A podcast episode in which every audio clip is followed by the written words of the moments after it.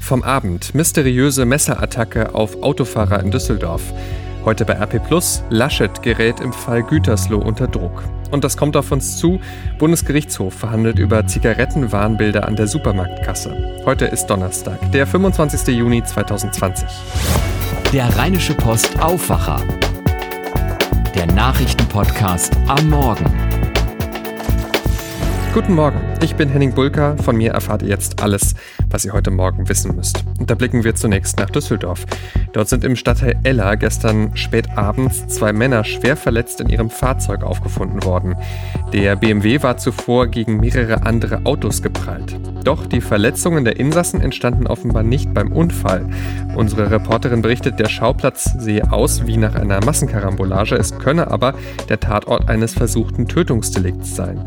Die Polizei spricht demnach von einer Stichwaffe, welcher Art ist noch unbekannt, ebenso wie die Hintergründe des Geschehens. Zeugen zufolge war ein BMW-Fahrer, ein Mann um die 40, mit einem anderen Verkehrsteilnehmer in Streit geraten.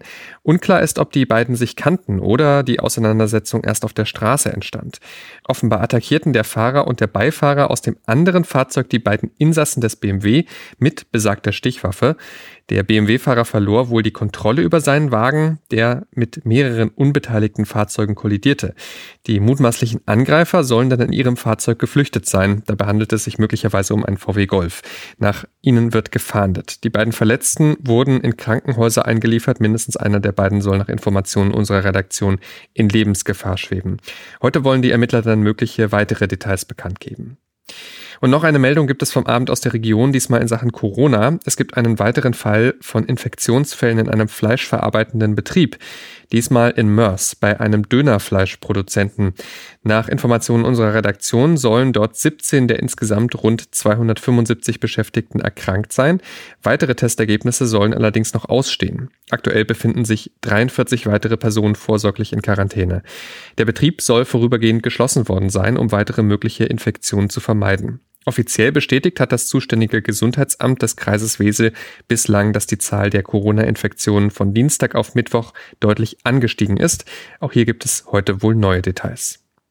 Kanzleramtsminister Helge Braun hat angesichts jüngster Corona-Ausbrüche, insbesondere ja der im Kreis Gütersloh, vor Sorglosigkeit im Umgang mit der Pandemie gewarnt. Diese größeren Ausbrüche haben jetzt gezeigt, in dem Moment, wo man dem Virus eine Chance gibt, schlägt es auch wieder zu. Das sagte der CDU-Politiker am Abend bei Markus Lanz im ZDF. US-Präsident Donald Trump hat noch einmal bekräftigt, Truppen aus Deutschland abzuziehen. Von 34.500 sollen hier noch 25.000 Soldaten bleiben. Ein Teil der Truppen solle nach Polen verlegt werden. Polen habe sich bereit erklärt, für die US-Truppen im Land zu bezahlen. Bei einem Besuch des polnischen Präsidenten Andrzej Duda im Weißen Haus in Washington begründete Trump sein Vorhaben wiederholt mit aus seiner Sicht zu niedrigen Verteidigungsausgaben Deutschlands. Wir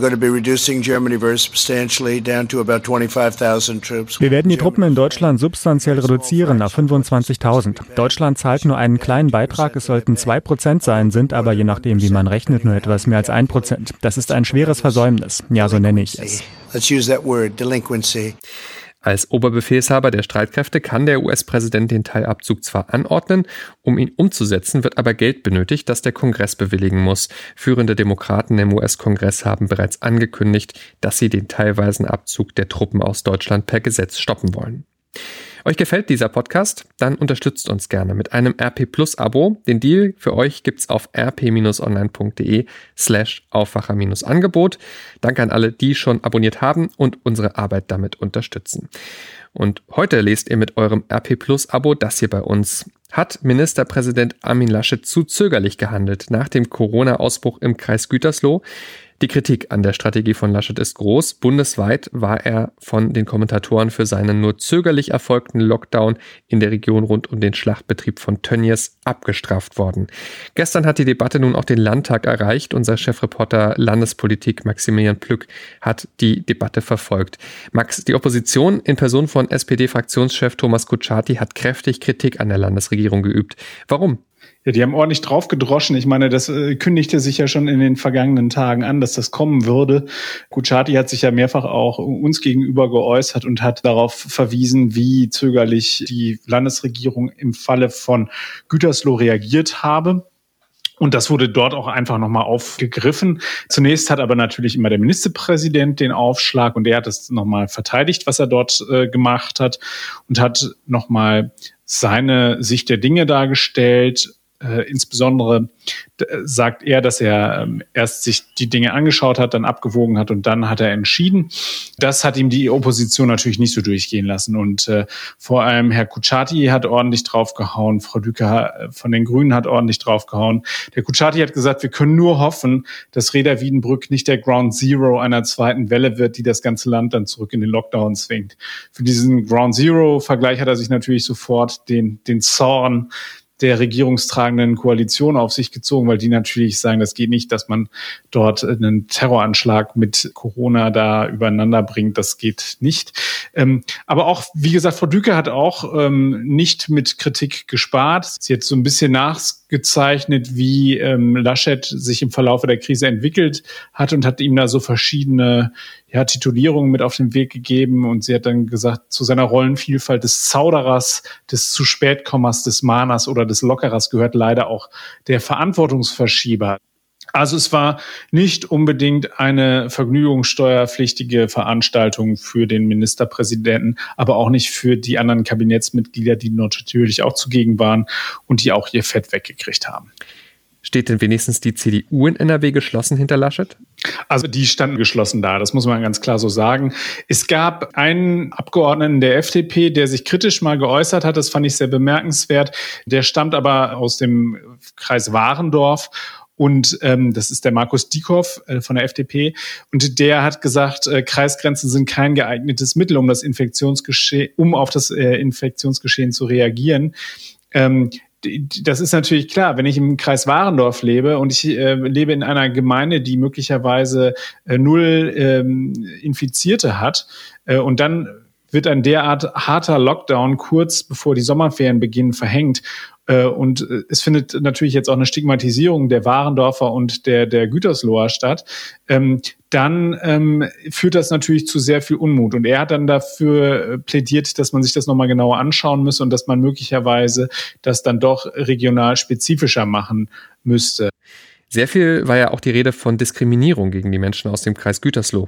Mich hat eine Nachricht vom Mittwoch schockiert, dass Unbekannte im Kreis Warendorf jetzt Autos angezündet haben von rumänischen Werkarbeitern, ähm, weil sie ein rumänisches Kennzeichen hatten. Also da sieht man, wie sich gerade die Wut der Menschen Bahn bricht und zwar auf äh, eine Art und Weise, die, also das finde ich, ist wirklich schockierend und das ist schlimm, dass es jetzt zu solchen Übergriffen kommt. Laschet warnt auch nochmal wirklich seine Amtskollegen davor, jetzt die Leute zu stigmatisieren und nicht in den Urlaub einreisen zu lassen. Deswegen haben sie, das hat der Laumann auch nochmal im Landtag gesagt, der äh, Gesundheitsminister von NRW Sie haben äh, jetzt auch nochmal die, die Testungskapazitäten äh, ordentlich ausgeweitet. Die Leute äh, haben Schlange gestanden in den Kreisen, um sich testen zu lassen, um diese Unbedenklichkeitsbescheinigung zu haben, damit sie entweder nach Bayern in den Urlaub fahren. Da soll es eine Verabredung zwischen Laschet und Herrn Söder geben, ähm, dass, dass Leute, die einen negativen Test vorweisen können, dann dort auch Urlaub machen können. Weitere Regelungen wollte Armin Laschet mit den anderen Ministerpräsidenten finden. Es gibt nämlich jetzt schon eine ganze Reihe von Ländern, die natürlich Bedenken haben, dass die Leute aus dem Kreis Gütersloh und Warendorf zu ihnen kommen. Das kann, ist ja auch verständlich. Nur das kommt zum ungünstigsten Zeitpunkt, muss man sagen, so kurz vor den Sommerferien und es ist wirklich eine sehr, sehr schwierige Situation. Danke, Max Plück. Gerne. Außerdem lest ihr noch das hier bei uns heute. Antje Höning analysiert, was hinter dem Milliardenvergleich von Bayer im Streit um den Unkrautvernichter Glyphosat steckt. Bayers teurer Schlussstrich heißt ihr Text. Und das Landeskriminalamt verfolgt Spuren, inwieweit Mitglieder arabischer Großfamilien bei den Corona-Soforthilfen betrogen haben könnten. Christian Schwertfeger hat dazu recherchiert, das heute ebenfalls bei uns. Welche Nachrichten es in Düsseldorf gibt, das weiß Charlotte Großer aus den Antenne Düsseldorf Nachrichten. Guten Morgen.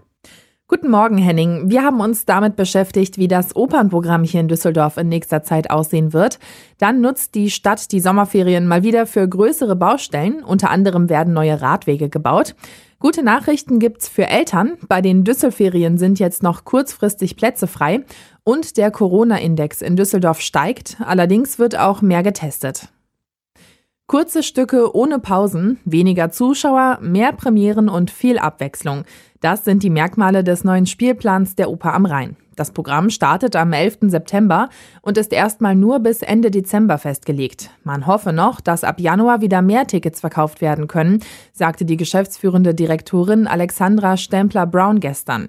Denn schon jetzt rechne man mit einem Minus für die kommende Spielzeit. Wir kalkulieren mit äh, circa einem Drittel weniger Einnahmen nächste Spielzeit. Das ist bedingt durch geringere Zuschauerkapazität im Saal. Wir rechnen damit, dass wir nicht mehr als 350 Leute haben können pro Vorstellung. Bisher rechnet die Oper mit 1,3 Millionen Euro Verlust für die kommende Spielzeit. Der könnte aber zum Teil mit Rücklagen aus vergangenen Spielzeiten aufgefangen werden. Es gibt gute Nachrichten für Radfahrer. Die Stadt nutzt die Sommerferien, um zwei neue Radwege einzurichten. Tanja Marschall hat für Antenne Düsseldorf die weiteren Infos dazu. Auf der Karlstraße zwischen Stresemannplatz und Kurfürstenstraße wird die Spur in Richtung Worringer Platz fertiggestellt. Für Autofahrer bedeutet das, dass die rechte Spur wegfällt. Auch die Franklinbrücke bekommt auf beiden Seiten einen Streifen. Sollte es zeitlich und finanziell noch passen, soll auch ein Stück im Süden am Trippelsberg eingerichtet werden. Außerdem wird es Änderungen an dem neuen Pop-up-Radweg geben. Laut der Stadt seien die Baken zu gefährlich, deswegen werden sie entfernt. Stattdessen soll der Radweg von der Oberkasseler Brücke bis zur Messe einfach durch eine Linie abgetrennt werden. Viele Düsseldorfer Eltern und Kinder waren enttäuscht, dass die meisten Angebote der Düsselferien innerhalb von kurzer Zeit ausgebucht waren. Denn aufgrund der Corona-Pandemie bleiben viele Familien in diesem Sommer zu Hause. Jetzt heißt es von der Stadt, dass aus verschiedenen Gründen kurz vor den Ferien noch einmal einige freie Plätze hinzugekommen sind. Daher können wir noch aus über 100 freien Plätzen in fast allen Ferienwochen und für fast alle Altersgruppen auswählen. Wegen der Pandemie finden in diesem Sommer aber keine Ferienfahrten statt. Die meisten Angebote werden in den Einrichtungen vor Ort durchgeführt. Eine Übersicht steht auf antennedüsseldorf.de unter den Nachrichten. Der Corona-7-Tages-Index steigt wieder. Er liegt jetzt bei 19,7 und damit so hoch wie lange nicht. Der Wert gibt an, wie viele Menschen auf 100.000 Einwohner sich in einer Woche neu infizieren. Ab einem Wert von 50 muss die Stadt reagieren und Lockerungen wieder einkassieren. Dass die Zahlen steigen, liegt auch daran, dass viel mehr getestet wird. Am gestrigen Mittwoch wurden über 400 Rachenabstriche an die Labore geschickt. Gleichzeitig haben 38 Menschen ein positives Testergebnis bekommen. Damit sind aktuell 199 Düsseldorfer infiziert. Noch mehr, 455 Menschen, befinden sich aktuell in Quarantäne. Und das waren die Meldungen aus Düsseldorf. Mehr Nachrichten gibt's auf antennedüsseldorf.de zum Nachlesen und immer um halb bei uns im Radio. Dankeschön, Charlotte Großer. Schauen wir damit jetzt auf das, was heute noch wichtig wird. Die Aktionäre der Lufthansa stimmen heute über das milliardenschwere staatliche Rettungspaket für die Airline ab. Die Lufthansa wurde ja von der Krise hart getroffen. Und nun ist klar, nach tagelanger Zitterpartie wird das Paket wohl eine Mehrheit finden. Der Großaktionär Heinz-Hermann Thiele hat in einem Interview mit der Frankfurter Allgemeinen grünes Licht für den Rettungsplan der Bundesregierung angekündigt. Außerdem hat sich die Lufthansa kurz vor der heutigen außerordentlichen Hauptversammlung mit der Flugbegleitergewerkschaft UFO verständigt auf ein Sparpaket in der Krise. Das das Paket umfasse einen vierjährigen Kündigungsschutz sowie ein Einsparvolumen von über einer halben Milliarde Euro bis Ende 2023. Das teilte UFO am Abend mit. Ein großer Teil davon komme aus freiwilligen Maßnahmen. Für die deutschen Landwirte hat das Jahr 2020 denkbar schlecht begonnen. Erst Trockenheit und Spätfrost und dann hat die Corona-Pandemie die Märkte völlig durcheinandergewirbelt.